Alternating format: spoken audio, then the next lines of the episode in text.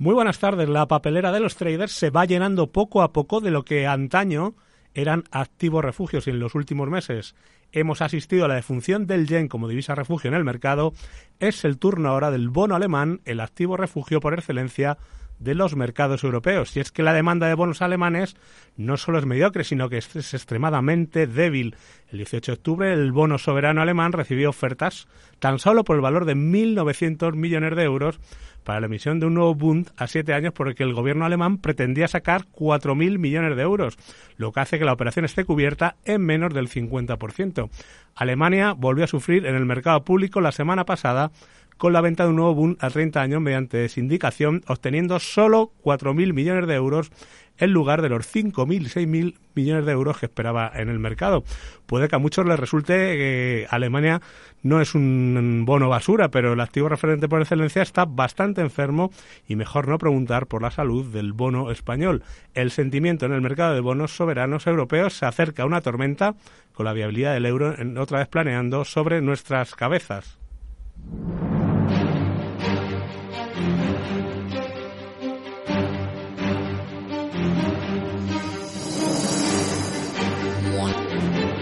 En Radio Intereconomía, Mercado de Divisas. La actualidad del mercado financiero más grande del mundo, explicada por los mejores expertos. Presentado por Raúl Castillo.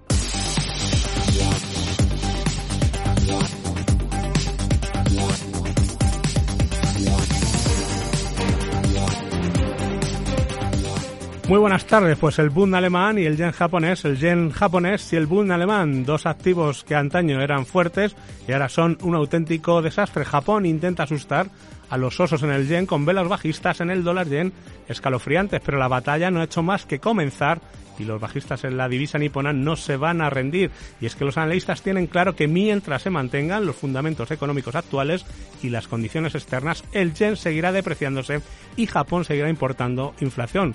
Solo si las condiciones cambian, en particular si la inflación de Estados Unidos disminuye, Japón puede esperar revertir la depreciación del yen de manera duradera. Mientras tanto, solo hay un camino para que Japón alivie el dolor de la inflación. Las multinacionales japonesas son la solución. Tienen que transferir las ganancias que obtienen en sus negocios en el extranjero, gracias a la debilidad del yen, a los trabajadores de Japón. Con eso la inflación impulsada por los costos se convertiría en inflación impulsada por la demanda y el Banco Central de Japón podría, en el mediano plazo finalmente, elevar la inflación a su objetivo del 2% de manera sostenible. Entonces sería el momento de comenzar a aumentar la tasa de política y las tasas de interés a largo plazo, lo que ayudaría a frenar la caída del yen sin dañar la economía nacional. Pero la pregunta del millón es si ven ustedes a Kuroda subiendo los tipos de interés en algún momento. Eso es mucho imaginar. Manuel Velaje, buenas tardes. Buenas tardes, Raúl. El que avisa no es traidor. El Banco Central de Japón llevaba semanas advirtiendo que si el yen sobrepasaba los 150 yenes por dólar intervendría en el mercado de divisas y así ha sido. Los bajistas en el yen sufrieron un duro varapalo al cierre semanal de la semana pasada por esa pregunta que se hacían ahora los inversores. ¿Cuál es la capacidad de la entidad para seguir vendiendo sus reservas de divisas extranjeras y sostener a su moneda? El yen se apreciaba hasta un 2,7% a 146,23 por dólar a medida que las autoridades de la bolsa de Japón, Nikkei, informaban de que el país intervino en el mercado de divisas para respaldar su divisa después de que cayera a un nuevo mínimo de 32 años, por debajo de los 151,95 por dólar. En ningún momento el Banco de Japón ha comunicado públicamente que interviene en el mercado, pero la vela bajista del dólar yen no deja lugar a dudas para el analista José Luis Cava. Ustedes han visto que el Banco de Japón ha venido aceptando, aceptando, aceptando la depreciación continua del yen. Y ayer intervino en los mercados. Bueno, una intervención que no ha confesado ni ha reconocido, pero bueno, basta ver el gráfico de, que recoge la subida experimentada con yen frente al dólar para saber que nada más que lo ha podido hacer él. El yen subió a su nivel máximo frente al dólar desde marzo de 2020, después de que las autoridades japonesas intervinieran nuevamente para apuntalar la moneda. La acción se produce después de un aluvión de advertencias oficiales de Japón contra la prueba de su estrategia de intervención.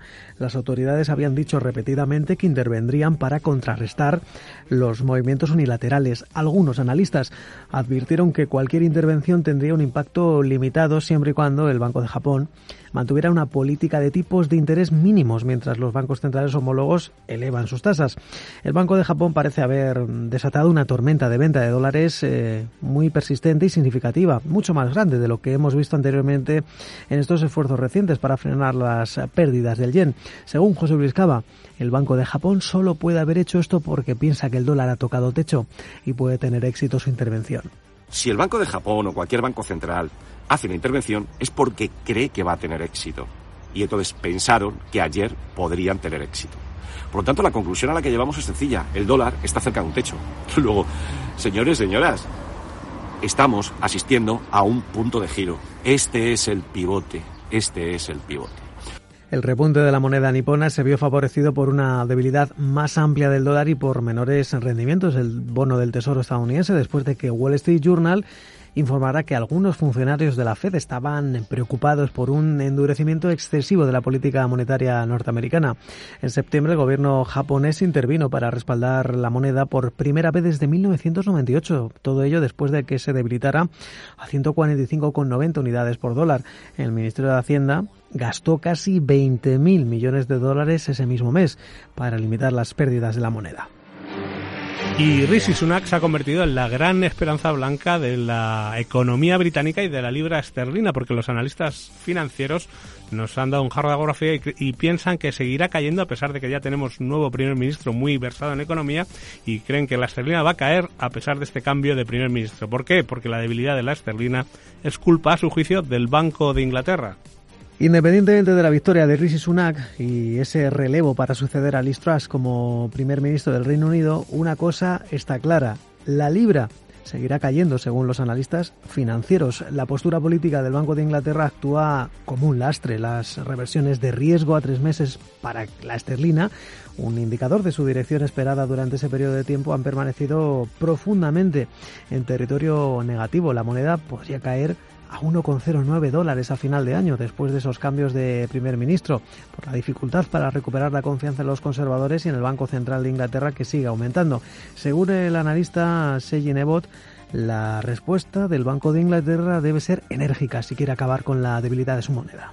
Ya que en la última reunión se quedaron a lo mejor un poco flojos y ahora deberían apretar. De hecho, se está descontando una subida de una gran magnitud para la reunión de noviembre y una tasa terminal todavía más alta, incluso con posibilidad de llegar a por encima del 5%. ¿no? Entonces, el, el Banco de Inglaterra va a tener que actuar para estabilizar la libra y obviamente el mercado de bonos. Veremos cuándo lo hace, si lo hará en la reunión de noviembre, si lo hace antes con una reunión de emergencia. Las tribulaciones de la libra son emblemáticas em, de esos desafíos que enfrenta la economía del Reino Unido, porque el aumento de los costes de endeudamiento y las facturas de energía paralizante y los altos impuestos nublan las perspectivas. Y con la confianza del consumidor cerca de mínimos históricos en octubre aumentan las señales de que la libra puede extender una caída que ha alcanzado el 17, 17% este año. La próxima señal de la moneda puede provenir del plan fiscal del gobierno. El Times informa que es probable que el canciller de Hacienda, Jeremy Hunt, retrase el anuncio del plan más allá del 31 de octubre. El presupuesto y el gobierno británico deberán eh, demostrar un retorno a la disciplina fiscal, básicamente una trayectoria fiscal creíble, si no quieren que la libra sea vapuleada por los mercados como si fuera una divisa emergente.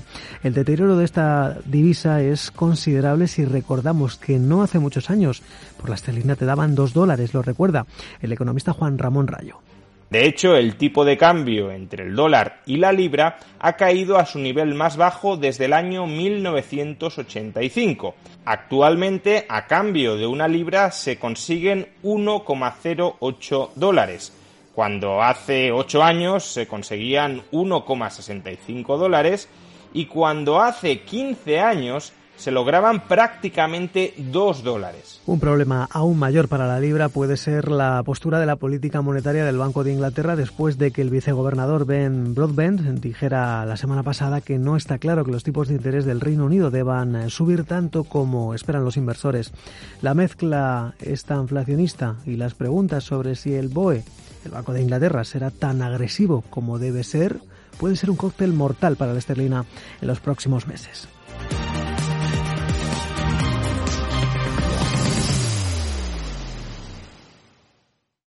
Miras el móvil.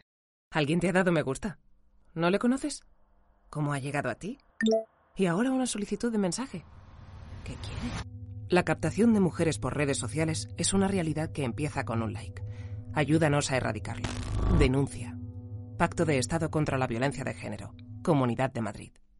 Hoy en día encontrar la herramienta que pueda resistir el paso del tiempo es fundamental en la renta fija. Es por eso que MFS Investment Management adopta un enfoque Active 360. Visite mfs.com barra Active 360. En Caja Rural de Zamora estamos a tu lado. Siempre con confianza. Siempre con cercanía. Siempre con agilidad y eficacia. Siempre con profesionalidad. Siempre con soluciones. Caja Rural de Zamora, al lado de la gente y siempre con Valladolid.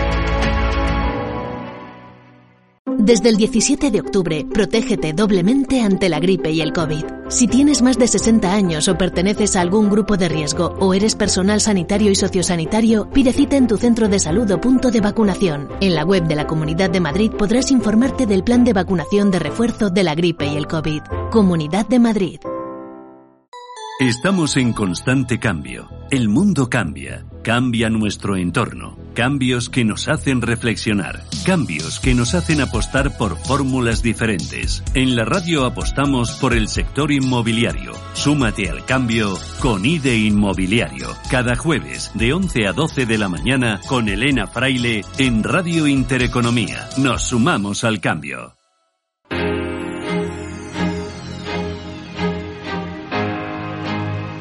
La brújula del criptotrader.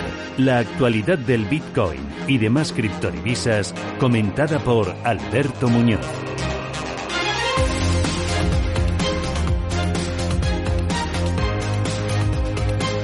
Pues tiempo ya para hablar de criptodivisas. Estamos ya con Alberto Muñoz, nuestro criptotrader de cabecera, que nos va a poner al día de la actualidad del mundo criptodivisas y Bitcoin y demás negocios que tienen que ver con la DeFi. Alberto, buenas tardes. Buenas tardes, Raúl. ¿Qué tal?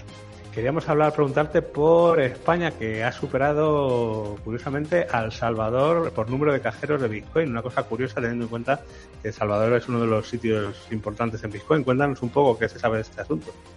Efectivamente, Raúl, pues muy curioso y bueno, para aquellos que quieran consultar los datos hay una página web especializada en estos temas de los cajeros automáticos de Bitcoin que es coinatmradar.com, ¿vale? Y ahí podéis ver la situación del ranking mundial, ¿no? El gato al agua, como siempre en estos temas, se lo lleva Estados Unidos que tiene 34.000 cajeros de Bitcoin eh, seguido por Canadá con 2.617 y, atención, en el tercer puesto aparecemos nosotros. Aparece España con, a mucha distancia, eso sí, con 259 cajeros automáticos de criptomoneda de Bitcoin, que representa aproximadamente el 0,6% a nivel mundial. Pero la noticia es esa, Raúl, que hemos superado a un país tan cripto-friendly como es El Salvador, que se queda con 212. Y además está proyectado que de aquí a final de año lleguemos a los 300. Eh, cajeros, ¿vale? Además, otro dato interesantísimo, somos el 14% en cajeros de Bitcoin en Europa, ¿vale? Superando a, otros países como Suiza, Polonia o Rumanía, ¿vale? Somos los primeros también de, Europa por esto. Entonces, bueno, muy, muy curioso el dato, ¿vale? Eh, eh, y uno en, estos, en estas situaciones, ¿no? Y con estos números cabe preguntarse por qué tienen tanto éxito los cajeros automáticos de, Bitcoin si aplican comisiones que normalmente oscilan entre un 10 y un 20% en muchos casos, ¿no?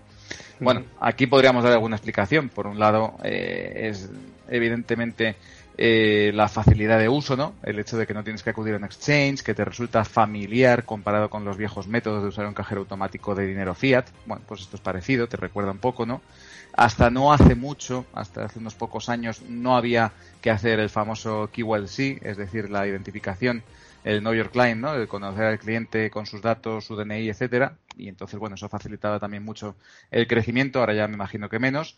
Eh, y luego, sobre todo, hay que pensar, claro, en, aquellas personas para las que enviar una remesa eh, a su país de origen en, un país mm, que no esté desarrollado, pues a veces le resulta más cómodo usar un cajero de este tipo eh, que, acudir, por ejemplo, a Western Union o a otro tipo de servicios de este tipo, ¿no? Entonces, bueno, pues se juntan ahí una serie de factores que explican en parte esta evolución, aunque yo reconozco que con esas comisiones que aplican, que suelen ser bastante elevadas, como decíamos, del orden del 10-20%, me sigue pareciendo increíble este crecimiento que mantiene. Pero bueno, ahí están los datos. Y te quería preguntar, Alberto, también por el neobanco N26, que parece que va a abrir su negociación a criptodivisas. Cuéntanos, porque parece que esto se va a hacer al principio, se va a hacer solo en algunas partes de Europa, pero no sabemos si va a llegar también a, pues a, nuestro país o si llegará en algún momento. cuéntanos si es una forma de reinvertirse de estos neobancos que tienen que buscar nuevos nichos de negocio. Efectivamente, más bien yo diría incluso, me atrevo a decir Raúl, que llegan tarde estos de N26. Para los que no lo sepan en, nuestros oyentes, pues N26 es un neobanco alemán, es decir, es un banco que no tiene sucursales ni nada físico, es todo online.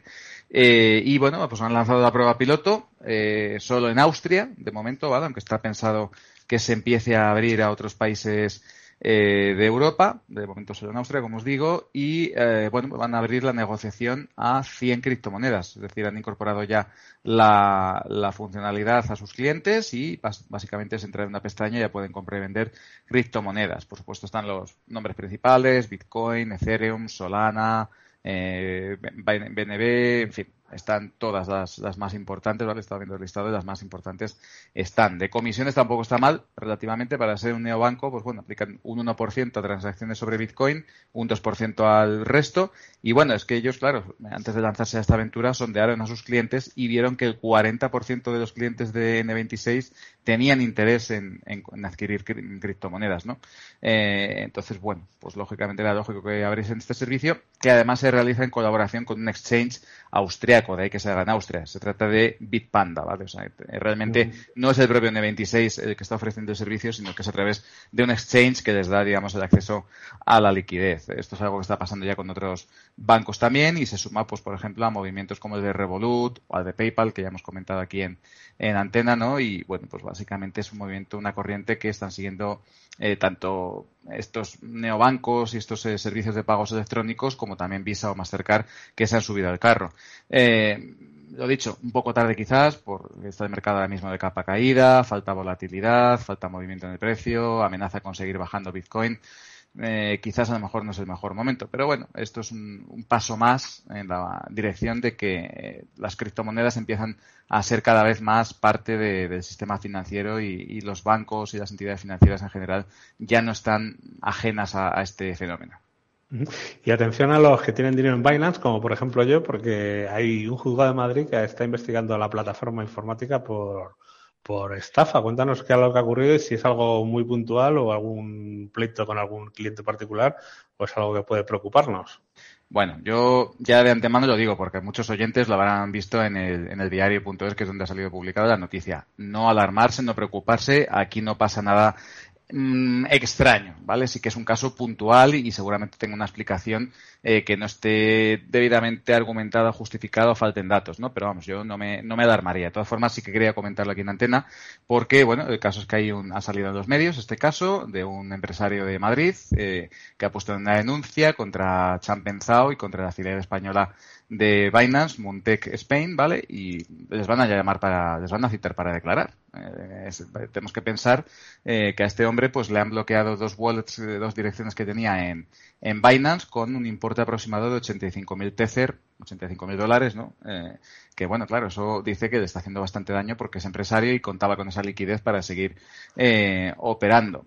Entonces, bueno, esto ya de, entrada sorprende. Además, la, jueza que lleva el caso, pues eh, los investiga por apropiación indebida y estafa informática, ni más ni menos a Chan pensado. Al hombre más rico del planeta se va a quedar con 85.000 euros. No tiene ningún sentido, ¿vale? Eh, entonces, bueno, lo, que este hombre ha podido investigar o averiguar es que, según Binance, habían bloqueado las direcciones eh, con estos fondos porque estaban bajo investigación policial, concretamente en la India, ¿vale? este hombre de la desesperada, pues intenta contactar con gente en India, con abogados, con autoridades, etcétera, y consigue finalmente que le expliquen, después de enviar más de 50 correos, recibe algo de información y le indican que, bueno, pues que esas direcciones están bajo eh, sospecha de un posible, caso de blanqueo de capitales asociado a algún fraude o, tema de phishing, ¿no? Es decir, de que alguien posiblemente, y esta es la sensación que tengo yo también, eh, había accedido a sus cuentas y había logrado hacerse con el control de ellas y había empezado a mover fondos a través de ellas. Y a partir de ahí se las han bloqueado, ¿no? Yo creo que van por ahí más los tiros que otra cosa. Posiblemente algún descuido del empresario o que hayan hackeado algo en Binance, no sabemos, pero el caso es que lo más probable es que ni este hombre sea culpable, más allá de algún descuido, ni, por supuesto, Binance creo que le haya, se haya apropiado su dinero para quedárselo, que no es el caso, pues que algunos medios a veces son un poquito sensacionalistas, ¿vale? Eh, el empresario además acusa a Binance de que, oye, tenían que haber investigado ellos este tema en la India, pero claro, si Binance recibe seguramente algún, eh, alguna notificación, algún aviso desde las autoridades indias indicándoles que bloqueen los fondos y que tienen que investigarlo, pues no van a dar información a nadie, eso seguro, ¿vale? Eh, y además, claro, tampoco sabemos realmente si el empresario está diciendo la verdad. Es una posibilidad remota, pero podría pasar, ¿no? Que estuviera haciendo algo raro con aquellas cuentas. Tampoco lo sabemos. En cualquier caso, siempre recordar a nuestra audiencia. Eh, en Not Your Keys, Not Your Money. Es decir, cuando tú depositas tus fondos en un exchange, las criptos que hay ahí depositadas en una dirección no son tuyas, ni están, están asociadas a tu nombre porque las vincula el exchange, pero están en su poder, ¿vale? Entonces, siempre que uno quiera mantener a largo plazo y no hacer trading a menudo con criptomonedas, por favor, saquémoslas a un wallet propio que controlemos nosotros, ya sea un dispositivo físico, un dispositivo, una aplicación en el móvil o algo que controlemos 100% nosotros. Si no, pueden pasar estas cosas, sobre todo cuando entra en juego la legislación, los gobiernos, etcétera, etcétera, ¿vale? Bueno, pues queda claro que es un asunto más o menos particular y que no afecta al resto de, clientes. Y por último, Alberto, te quería preguntar por venidor y el metaverso, porque parece ser que se ha desarrollado un venidor en el metaverso y queríamos que nos contaras un poco cómo es, si es igual de turisteo que en el real o, es una estrategia de marketing de la ciudad de venidor o cómo, cómo, qué es lo que ha pasado. bueno, pues Efectivamente, parece ser que Venidor da el salto al metaverso, pero tampoco nos hagamos muchas ilusiones. No es un metaverso al uso, sino que es más bien una campaña de marketing muy potente, eso sí, ¿vale? Eh, el Ayuntamiento de Venidor ha contratado una compañía que se llama Six 3D, ¿vale? Es una compañía que con ese nombre uno diría de, de Silicon Valley, pues no, resulta que está en Cuenca, ni más ni menos. Está fundada por dos hermanos gemelos, además, los hermanos Lozano Porral, eh, y, curiosamente, además, su objetivo, esto es un pequeño chascarrillo, ¿no? Su objetivo es competir ni más ni menos que con la compañía de Mark Zuckerberg con Meta, ¿no? Parece ser que a Zuckerberg lo de los gemelos no, no, lo lleva bien, siempre se encuentra con gente así por el camino, ¿no? Entonces, bueno, Six3D, que se dedica, pues eso, a la creación y distribución de contenidos en 3D inmersivos, lo que podemos llamar un metaverso, pues han hecho una réplica exacta, y de hecho podéis ver el vídeo que está por ahí en, YouTube, de eh, venidor en formato metaverso metaverso y puedes moverte a través de él y muchos de sus edificios icónicos, el mirador, la roca esta que se ve allí que divide las dos playas, etcétera, etcétera, pues todo esto está allí en, en, en ese metaverso, ¿no? Ahora, ¿es un metaverso de verdad? Pues realmente no. Es un, es un mundo virtual donde vas a poder visitar y hacerte una idea de cómo es aquello, pero no hay una criptomoneda asociada, no hay una unidad de pago, eh, no puedes hacer nada de particular más que visitarlo. ¿no? Entonces esto abre muchas cuestiones. Eh, Raúl, por ejemplo, ah, ¿es una herramienta de marketing estupenda? Por supuesto, para aquel que quiera soñar con visitar venidor o hacerse una idea de cómo es aquello sin tener, sin tener que desplazarse, pues eh, esto es una herramienta excelente de marketing. De hecho, el plan que tiene Six3D es poner el mundo virtual en, la plataforma de videojuegos Steam y abrirlo a 140 millones de usuarios que tiene la plataforma. Claro, si hay 140 millones de personas que lo ven y al, al 1% de ellos les gusta, ya es turismo que gana evidentemente venidor. Ahora, nos abre una segunda derivada también. ¿Esto que ha hecho Venidor es de alguna manera el inicio del turismo para pobres? Que es lo que yo estaba pensando cuando vi el vídeo. Pues no lo sabemos, ¿no? Pero a lo mejor ahora el futuro del turismo para aquellos que no puedan ir al mundo real y disfrutar de las cosas tangibles sea este. En fin, deja ahí abiertas algunas incógnitas, pero no descarto que otras ciudades en el futuro empiecen a hacer lo mismo como forma de, promoción. Pues tal como están los precios de los billetes, lo mismo es lo que nos queda. ver las ciudades por, por el metaverso. Alberto Muñoz, que muchas gracias por estar otro miércoles más aquí con todos los oyentes de Intereconomía y te esperamos el próximo miércoles. A vosotros, Raúl, hasta el miércoles que viene.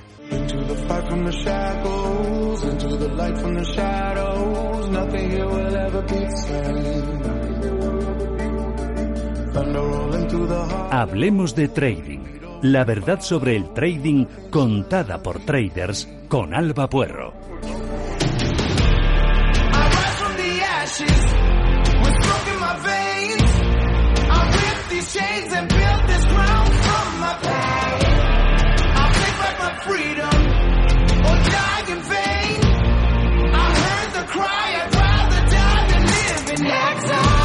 Llega uno de los momentos más importantes del programa porque llega el momento de hablar de traders minoristas que son lo que nos preocupa en este programa. Llega el momento de hablar con Alba Purros, Alba Traders. Alba, buenas tardes. Hola, buenas tardes. Queríamos preguntarte por eh, volver a retomar ciertos temas que ya teníamos olvidados, pero eh, siempre conviene recordarlos. Por ejemplo, los errores en los inicios del trader. ¿Cuáles son los principales errores que comete un trader cuando empieza? Pues mira, hablaré mi nombre porque yo recuerdo ahora mismo un montón de cosas que hacía que ahora no están en mi dinámica de trabajo. Una de ellas, eh, sobre todo, era ponerme muchísimos indicadores. Ponerme muchísimos indicadores, mm, demasiados, que al final te estorban más que te ayudan, ¿no? Em, los indicadores hay que saber muy bien qué tipo de indicadores hay y un error muy común es mezclar sobre todo indicadores que son de la misma familia, que son a lo mejor osciladores, que te dan prácticamente la misma información. Entonces lo que te estás haciendo es ensuciar un poco el gráfico y no te están aportando mucha más información de la que ya ves en uno solo de ellos, ¿no? Entonces yo sí que recuerdo tener un montón de indicadores y luego a partir de ahí con el tiempo fui trabajando y filtrando y limpiando y quedándome solo con dos o tres que son los que con los que trabajo normalmente y luego ya si quiero alguno más de apoyo pues me lo pongo, ¿no? Y esto es muy importante y eso es una, una de las cosas que sí que hacen la mayoría de los traders novatos, es eso, llenarse el gráfico un montón de indicadores, un montón de cosas como buscando la señal mágica o, el cruce mágico porque mira, porque está en sobreventa, siempre que el RSI, siempre, eso es además un fallo, cuando dicen siempre que el RSI está sobrevendido y luego tal, vamos a ver, el petróleo se ha tirado sobrevendido muchísimo tiempo, incluso llegó a negativos, a ver qué sistema de indicadores te daba a ti para comprar largos ahí. No, pero los osciladores y demás, pues sí que mostraban agotamiento. Entonces, eso yo recuerdo también eh, uno de esos errores. Segundo error, no tenía las plataformas en mis dispositivos. Eh, para no viciarme, entre comillas, me dejaba solo en el ordenador lo que era la plataforma de trading. Y hay muchos momentos en los que pasa cualquier cosa y estás fuera de, obviamente, de tu casa y no puedes gestionar ni cerrar. Y por esas perdí mucho por no haber gestionado cerrado en el momento que pude y al final te lo pones en el, en el móvil. Esto ahora mismo no es justo un error de lo que cometan la gente que empieza porque precisamente están superviciados con el móvil más que otra cosa, pero sí que al final que vayan un poco intentando dejar ese móvil para gestionar, simplemente para hacer un seguimiento de cómo va la posición en todo caso y se acabó y gestionar. Y luego también enterarse muy bien de cuándo van a ser las comparecencias, pues mm, no sé, pues eh, cuando va a hablar Powell, cuando va a hablar Lagarde, cuando va a haber algo que eso te afecte a ti. Y eso al final se hace un poco estudiando y demás. O sea, son cosas que cuando entras al mercado no tienes en cuenta, que luego al final sí tienes que tener en cuenta. Y también otro error, que era lo que tú querías hablar en otro programa, es dejarse engañar, entre comillas, por todos estos cursos de brokers o de traders famosos como el Joseph Ram o Francisca Serrano y demás que están muy que pagan cantidades ingentes de publicidad eh, dando cursos de mil y pico euros para asegurarte entre comillas un jornal y ganar 200 euros al día y ganar no sé cuántos cuando hemos hablado en otros programas que esto al final es un error y en verdad son cursos que como están tan enfocados a, un público que sabe de cero Luego son cursos con los que la gente sale muy rebotada porque no te enseñan en sí una operativa, te dan como unos conceptos generales del mercado y no te dan en sí una operativa como para poder trabajar, que eso es lo importante, Raúl. eso te quería referir, esos cursos de gánate el salario día a día, gana 200 euros todos los días, eh, ponerse, digamos, límites o ganancias diarias, es uno de los grandes errores también, ¿no? Es uno de los grandes errores, lo hemos hablado en otros programas en el pasado mismamente, eh, si tú tienes una trade que te va a dar X dinero, pues ya está, ya la has puesto. Si te lo da, te lo da. Si se te da otra operativa, la puedes abrir perfectamente. No hay que limitarse ni para un lado ni para otro. Pero efectivamente, o sea, el, entrar y coger un curso, que a mí me lo han preguntado mucho, o sea, la gente muchas veces quiere asegurarse, y aquí no hay nada seguro, y menos eso, como que le va a rentar o que va a ganar 200 euros al día y cómo hacerlo. Y no, y no va por ahí cuando tú te formas y cuando tú aprendes una operativa objetiva, es para que tú poco a poco entiendas y vayas comprendiendo mejor el mercado, cómo trabajar con tu dinero y luego también un punto de calidad ahí un punto de mejora lo puede dar en el que cuando ya lleves un tiempo trabajando en una operativa, revises un poco tu gestión de riesgo y tu gestión de la posición, porque muchas veces tienes una buena operativa y ves que no avanzas. O ves que a lo mejor te mina mucho los stops y no consigues cuando tienes las buenas trades eh, compensarlo en stop. Y esas cosas hay que tratarlas luego el tiempo de llevar trabajándolo. Y todo eso, lo que hacen estos cursos, pues es precisamente nada de esto, nada de esto. Es enseñarte a, a bueno, a entrar al mercado y luego todo el tema de gestión de posición, stops y demás, mm, la verdad que poca, poca herramienta dan. Importante lo que dice Alba Porro, importante elegir buenos cursos y sobre todo tener capacidad para discernir cuando te están vendiendo un curso interesante y cuando te están vendiendo una moto. Alba Porro de Sala para Traders, que muchas gracias por haber estado un miércoles más aquí con todos nosotros y te esperamos el próximo miércoles. Un abrazo.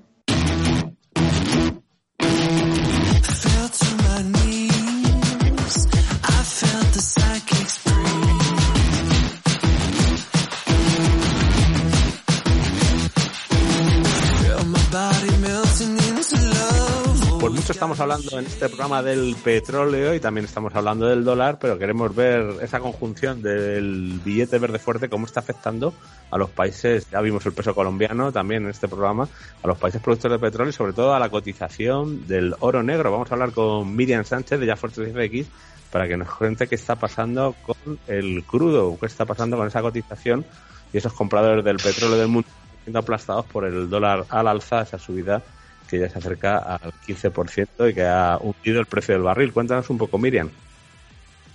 Claro, eso es, porque bueno, pues en principio eh, el petróleo ya sabemos este año pues ha subido mucho, pero desde entonces eh, hemos visto una caída del 30% con respecto a esa subida. Comentar además, por ejemplo, ahora lo veremos en el gráfico, pero es que si vemos el nivel del petróleo, en este momento se encuentra más o menos en una zona similar a la que estábamos en enero de este año, antes de que empezaran todos los problemas principales de, la guerra entre Rusia y Ucrania. Eh, claro, esta caída del petróleo es lo que además coincide con el fortalecimiento del dólar. ¿Qué es lo que ocurre? Que eh, estamos viendo un caso un poco más especial en cuanto a las potencias eh, de, de demanda del petróleo, pues nos encontramos el caso de China, de India, de la Unión Europea, que lo que les ocurre es que han visto caídas más pequeñas del precio del crudo de lo que en un principio se esperaba realmente. Un dólar más fuerte es un factor negativo para los consumidores de petróleo, mm, que además tienen monedas que no están vinculadas al dólar, que ahí es donde queremos ir a parar. De hecho, de los principales países, por ejemplo, los, los países así más destacados de la Unión Europea, los que más peso tienen, que son Alemania, Francia, Italia, España y los Países Bajos, tienen una dependencia del 90% de las compras extranjeras para operar las refinerías. Eh, también la restricción del suministro de energía, como ya sabemos, por las medidas de Rusia, es lo que también ha hecho que se provoquen pues, subidas mucho más fuertes todavía con respecto a los precios. También nos encontramos el caso, por ejemplo, de los países asiáticos. Por ejemplo, pues hasta agosto el valor de las importaciones del petróleo de China aumentó un 50% con respecto al año anterior. Y también tenemos a Corea, tenemos a Japón, que lo que han estado precisamente mm, tratando de buscar a lo largo de estos meses es proteger a los consumidores de los precios más altos del combustible y para eso pues han ofrecido, por ejemplo, subsidios y también han transferido parte del cargo al gobierno. Y luego nos encontramos el caso de India, que también ha tratado de acercarse un poquito a los socios comerciales, como Arabia Saudita, como Rusia, los Emiratos Árabes, eh, intentando así pues, poder llegar a, acuerdos, eh, cambiar esos acuerdos a monedas locales con la intención de, hacer que el combustible baje, porque es verdad que al final están siendo las economías que más afectadas precisamente están, están siendo por no tener esa vinculación directa con el dólar. Y es que, como hemos dicho muchas veces en este programa, el, claro, el precio del, del, petróleo y todo lo que se comercia internacionalmente está en dólares, con lo cual, si el dólar es más fuerte y las divisas locales son más débiles, pues provocan esta, esta, esta caída de poder adquisitivo y un petróleo mucho más caro. Cuéntanos, Miriam, cómo está el gráfico del, de Use Oil, porque algún cierto alivio se han encontrado de, en las caídas, ¿no? Aunque, aunque si sigue habría que verlo en paralelo con el dólar, porque si sigue apreciándose el dólar, aunque caiga el petróleo, pues se mantiene, digamos, la carestía, ¿no? Cuéntanos cómo está ese, esa, esa chart del, del petróleo. Claro, es que como dices, es verdad que ahora vemos el tema del petróleo, pero está claro que para que se pueda ver reflejado también en los precios directos del combustible en países que no están relacionados directamente, no están vinculados al dólar, pues tendremos que ver bajadas del dólar. Así que, por supuesto, hay que seguir muy de cerca también el fortalecimiento del dólar para ver si en algún momento puede llegar a remitir, aunque con la situación actual tampoco tiene mucha, mucha pinta. Ahora mismo lo más importante que nos encontramos precisamente en el petróleo, que es lo que yo he estado analizando estos días, nosotros teníamos una subida que además es una subida que se ha estado prolongando desde que empezó la pandemia, porque fue en febrero de 2020 cuando se inició la tendencia alcista pues, más importante que tenemos en este momento en el caso del petróleo. Y algo que a mí me ha llamado la atención es que en las últimas semanas ya sabemos que el, petróleo ha caído con relativa fuerza en realidad y ha llegado a romper en parte esa zona de, de tendencia alcista. Esto podría ser un indicio de ese debilitamiento del petróleo eh, ahora estamos viendo un pullback. Ya sabemos que siempre después de toda ruptura importante de un nivel, ya sea de soporte, de resistencia, tiende a formarse por lo general un, pullback, que es lo que estamos viendo ahora. Así que a todo aquel que quiera seguir este gráfico y, quiera valorar pues qué posibilidades pueden darse de que el petróleo pueda seguir cayendo, mm, ya hagamos o no hagamos trading, es eh, algo que además nos concierne a todos, si lo seguimos bien luego con el dólar pues hay una zona de soporte que para mí es la clave, que es eh, el nivel del 86. El precio del 86 es importante porque es justamente el nivel que el gráfico ha estado mm, utilizando para empezar a formar el retroceso que se está formando en este caso. Entonces, si lo vemos en temporalidad de una semana, sería mejor verlo en una semana para poder ver una mayor estabilización por parte de este gráfico. Yo lo que aconsejaría es eh, esperar una ruptura de esa zona, porque si ya si el mercado incluso es capaz de romper por debajo de ese nivel, pues podríamos seguir viendo retrocesos e incluso ya pues podríamos plantear un siguiente objetivo máximo que tendríamos colocado en el nivel de los, de los 70 ya. Entonces la clave sobre todo ahora es asegurarnos de que el gráfico puede terminar ese retroceso, puede confirmar el impulso bajista por debajo de los 86 y ahí es cuando ya sí que podríamos empezar a ver que el precio podría seguir perdiendo niveles. Pues nada, estaremos muy pendientes de ese nivel que nos dices de 86, a ver si se pierde y si no, bueno, pues de todas formas también habrá que vigilar, como hemos dicho, ese gráfico del billete, ¿verdad? Que parece que, bueno, dicen los analistas que puede ser que, ya haya llegado a máximos el índice dólar, pero bueno, vigilaremos esos dos gráficos. Miriam Sánchez de Ya fue 13FX, muchas gracias por haber estado otro miércoles más aquí con todos nosotros y te esperamos el próximo miércoles. Muchas gracias a vosotros, Raúl, que tengáis una buena semana y nos vemos el miércoles. Muchas gracias.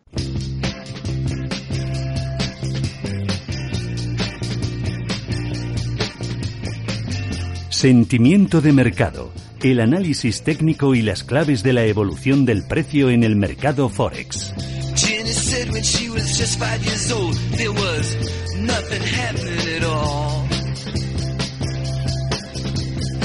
Por el momento ya del análisis del mercado de divisas, de todo lo que tiene que ver con el mundo Forex y lo que está relacionado con la economía macro. Vamos a hablar ya con Gonzalo Cañete de Brújula de Mercados, que ya está al otro lado del teléfono. Gonzalo, buenas tardes. Buenas tardes, Raúl, ¿cómo estáis? Muy bien, muchos focos de interés este, este miércoles y queríamos empezar por esa intervención de la semana pasada del Banco de Japón que no ha reconocido, por lo menos no lo ha reconocido muy abiertamente, pero parece que ha intervenido la cotización del yen. Vamos a ver qué es lo que ha ocurrido porque, bueno, ha sido una bajada bestial. Recordaba un poco a esa que hizo en su día el franco suizo, sin embargo ha tenido menos potencia y la cuestión que está ahora en el aire es lo que te quería preguntar, es si el Banco de Japón tiene capacidad para mantener sucesivas intervenciones en el, en el mercado Forex o por el contrario puede fracasar. También hay teorías que dicen que, si lo ha hecho es porque cree que el dólar ha llegado ya a un tope, el índice dólar, y puede haber un retroceso. ¿Cómo lo ves tú? Bueno, yo creo que eh, la intervención que hace mm, la hemos visto hace pocos días también, es decir, la repitió hace pocos días, eh, cuando creo que se aproximó, me parece que era en torno a los 145, cuando vimos la primera corrección eh, repentina, una barrida increíble de precios, o en torno a 140. La que vimos el viernes también fue brutal, porque prácticamente formó un acordeón de los gráficos y, y, evidentemente yo busqué en aquel momento alguna noticia confirmándolo, pero no aparecía absolutamente nada sobre si había una, eh, una intervención directa o abierta del Banco de Japón que anunciase algún tipo de medida y de momento lo que se entiende es que es una actividad meramente de mercado, es decir, que están utilizando reservas de divisa para estabilizar el, propio yen.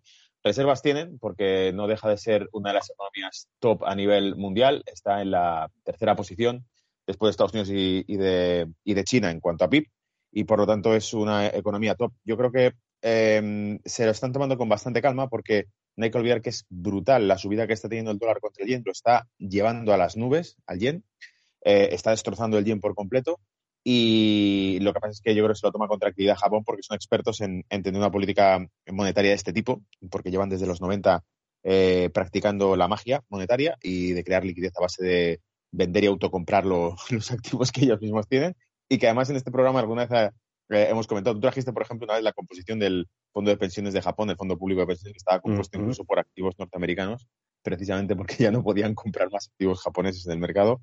Eh, y yo lo que destacaría sería creo, desde el punto de vista macro, quizás se lo toman con más calma porque, claro, estamos viendo que Occidente entero, y esto es también muy narcisista por parte de Occidente, ¿no? Occidente entero, nosotros mismos estamos viendo unas tasas de inflación brutales que no teníamos desde, desde hace, desde los años 80 prácticamente, o desde principios de los 90, pero Japón sigue con una tasa de inflación del 3%. Japón sigue una tasa de paro del 2,5%.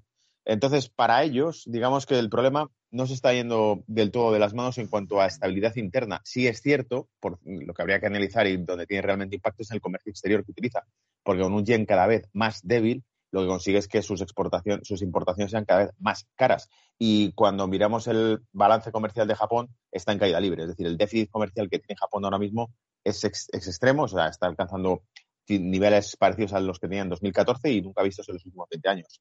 Entonces, eh, ahí queda claro sus debilidades. Está afectando a la balanza comercial de Japón. A nivel interno, de momento, no se, eh, no se siente dentro de la economía de Japón. Y, por último, y cerrando el círculo, es lo, repito lo que he comentado hace un momento, es la tercera economía del mundo. Tiene probablemente reservas y riqueza de sobra para estabilizar su moneda las veces que necesite. Lo que pasa es que yo gráficamente, y con esto ya me aventuro porque me está interesando muchísimo el, gráfico que está formando el dólar contra el yen, eh, aventuro que incluso esto podría seguir tirando para arriba, porque la primera intervención que hicieron ha sido corregida por el mercado y porque el movimiento que tuvo el propio viernes, eh, en parte las siguientes horas antes del cierre de Wall Street, eh, se recuperó. Así que espérate que no veamos durante las próximas semanas o de aquí a final de año que se nos aproxime a 160 yenes por, dólar, que sería ya volver a los niveles de el entorno de los durante los 80. O sea, em, finales de los 80, 1990, llegó a alcanzar 158, 160 yenes por, dólar. Y yo creo que en el tramo en el que se encuentra, que es prácticamente el 50% de ese movimiento, eh, el objetivo probablemente será, si no se hace nada y el dólar sigue tirando y el índice dólar eh, muestra que se puede aproximar a 118, 120 puntos el índice, si eso ocurre, probablemente el yen lo veamos eh, que sigue perdiendo terreno. Y bueno, una de las cosas que caracteriza la crisis que estamos viendo estos meses atrás y que arranca ya de, bueno, de 2008 coronavirus es ver caer a los activos refugios. Una de las cosas sorprendentes es ver al yen en esta situación porque siempre ha sido un activo refugio, pero también ver al bono alemán, que el bono alemán está teniendo problemas para colocar su deuda, una cosa que es nunca vista porque se supone que el, que el bono alemán es el bono de referencia en Europa y es el activo libre de riesgo, que decir los expertos. Y bueno, conocimos esta semana que, que bueno, que sacaron 4.000 millones de euros el 18 de octubre y que solo se cubrieron 1.900 millones de euros para una emisión del BAN, casi menos del 50%. ¿Qué, qué te parece todo esto? ¿Qué, ¿Cómo lo interpretas? Ah, yo lo interpreto como que el mercado está descontando eh, que una recesión de Europa va a golpear muy fuerte porque casi todos los indicadores reales que podemos observar en Alemania, que es la primera economía de Europa, eh, son que Alemania anuncia un plan de estímulo fiscal de 200.000 millones, que lo comentábamos en el blog de Brújula de Mercado la semana pasada. Eh, ese anuncio de 200.000 millones ya te da una idea de cómo creen las autoridades que va a evolucionar la economía alemana. Escuchamos al CEO del Deutsche Bank diciendo que no se trataba de discutir sobre si habría o no una recesión, sino que eh, era obvio que le iba a haber y que la cuestión era cómo de fuerte sería la economía alemana para aguantarla. Entonces, eh, con ese contexto, sabiendo los problemas energéticos, que el suministro energético de, Europa, y, cuando hablamos de eso, hablamos específicamente del de Alemania, ha sido volado en pedazos, porque han sido volados las dos tuberías que suministraban energía a Alemania, han sido voladas en pedazos. La industria alemana incluso eh, anuncian proyectos de trasladar parte de su industria a, Iowa, a Estados Unidos, etcétera, porque ven que el, acceso a recursos, eh, la metalurgia, por ejemplo, está anunciando un cierre de casi el 50% de su actividad en Europa. Entonces estamos viendo que, dado el invierno que se aproxima y los costes energéticos que están preasumiendo, con programas puestos encima de la mesa que anuncian eh, por parte de las autoridades de los posibles cortes de luz que exista durante el invierno, etcétera, y, racionamiento de energía, es tan descabellado todo eso que imagino que el inversor más cauto y que tenga dos dedos de frente dirá, vamos a esperar un poco eh, a ver qué es lo que va a pasar con la economía europea, porque estar, ni siquiera, no porque no pensemos en la solvencia de Alemania, que es la más sólida de toda Europa, sino porque probablemente lo que pensemos ni siquiera sea eso, sino el factor de divisa. Es decir, que si el euro se va a encontrar en dificultades, como lo hemos visto en los últimos meses, y todavía no ha empezado, por decirlo así, la peor parte, eh, ¿qué va a pasar con el euro durante este invierno? A lo mejor lo vemos que pierde incluso los 0,90 contra el dólar. Y si eso ocurre, cualquier inversión que tengas, por muy refugio que sea, aunque esté en el bono más sólido de toda Europa, está monetizado en euros. Y si el euro pierde un 10%, un 15% frente al dólar, los inversores grandes no van a querer estar en euro. Por lo tanto, estar en un activo como el bono alemán, eh, pudiendo tener el bono americano en cartera, sea, sea contraproducente si continúa la tendencia. Y todo parece apuntar a que continuará la tendencia porque la jugada de Estados Unidos ha sido clara. Eh, el ocaso de Europa en cuanto a crecimiento económico en los próximos meses, o sea, paran por completo la maquinaria económica de Europa y reactivan la suya porque repito que parte de la industria europea está considerando empezar a producir desde Estados Unidos porque tiene la infraestructura necesaria y porque los costes son menores. ¿Y piensas que puede haber un efecto contagio ya no solo de, pues, de lo que, por lo que ha pasado en, en Inglaterra, por el tema de los bonos también en Inglaterra, y si puede extenderse al resto de Europa y si puede haber otra crisis de deuda o piensas que, eso, que los bancos están más capitalizados esta vez? Sí, sí, no, creo que es el mismo ejemplo que el de, eh, el de Reino Unido, por ejemplo. Eh, el movimiento que ha tenido los bonos de Reino Unido me parecía, en mi opinión, creo que ha sido injustificado, eh, pero lo que está claro es que si con Reino Unido ha tenido ese efecto, con Europa puede tener exactamente el mismo. Las autoridades alemanas advertían precisamente que el resto de Europa no debería seguir su expansión fiscal. Es decir, nosotros sí lo hacemos, pero vosotros no deberéis hacerlo. ¿Por qué? Porque nosotros sí tenemos un ratio de deuda bastante menor, el de Alemania está en 60 y pico por ciento del PIB, pero el resto de Europa, incluyendo Francia, están prácticamente el 100% de deuda sobre su PIB. Por lo tanto, Alemania está diciendo, nosotros vamos a expandir fiscalmente el gasto para, para contener el impacto de la recesión que, se está aproximando, pero el resto de Europa se la va a tener que comer con patatas porque vosotros no podéis permitiros expandir el gasto, porque vosotros sí tenéis un ratio de deuda mucho más alto que el de Alemania. Entonces, esto ya de entrada rompe el, consenso de Europa en cuanto a lo de siempre. Lo vimos con la pandemia y lo vamos a ver probablemente con una crisis si es que se manifiesta con la crudeza con la que parece que se va a manifestar. Y esa, esa crisis va a ser casi una cuestión de decir, cuando se pone feo el panorama económico internacional, eh, cuando una crisis golpea Europa, eh, cada país eh, sujeta su vela, que es lo que pasó con el COVID. Y en este caso, espérate que durante este invierno veamos exactamente lo mismo, que Alemania recurra a, acuerdos internacionales, que Alemania recurra a ciertas políticas que prohíba, por, a través de la Comisión del Banco Central Europeo prohíba al resto de Europa aplicar.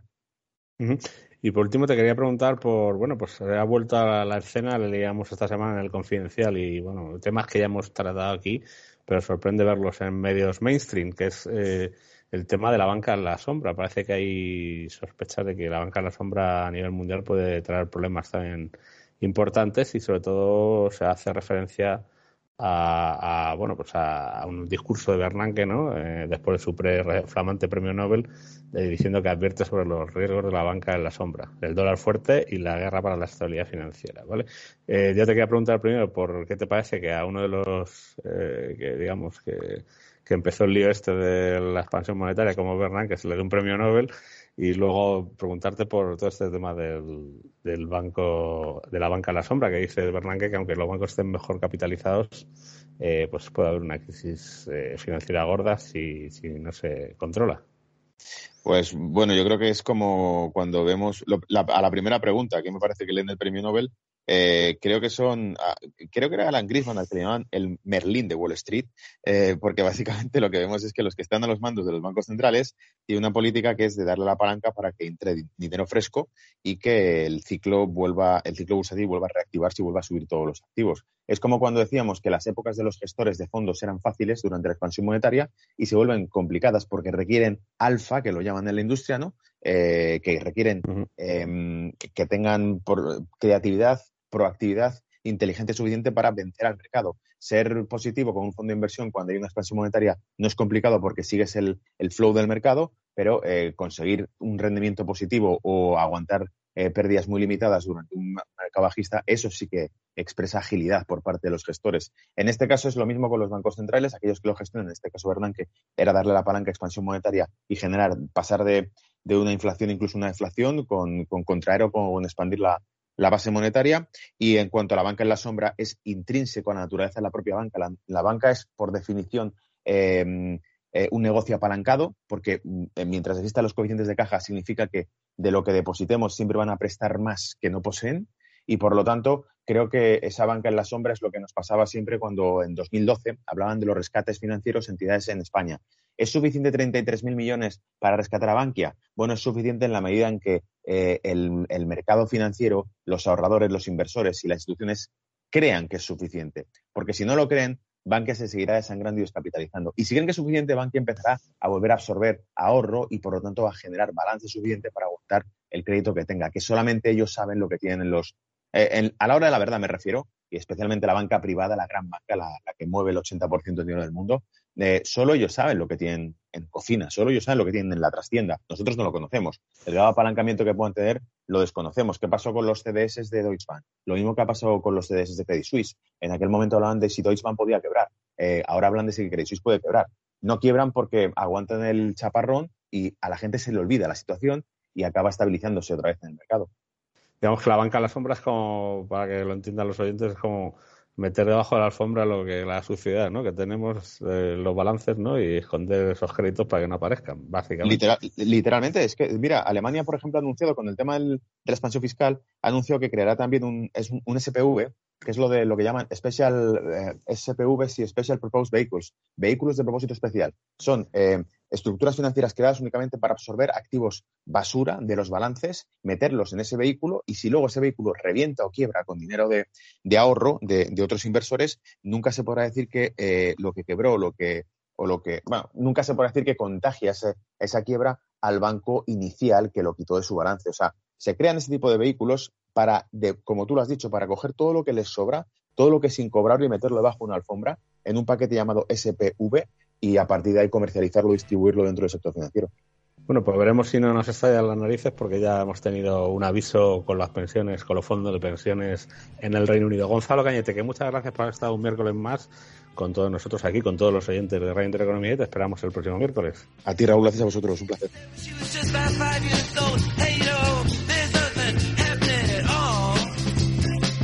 Mercado de divisas, porque el trading es simple, pero no es fácil. Presentado por Raúl Castillo.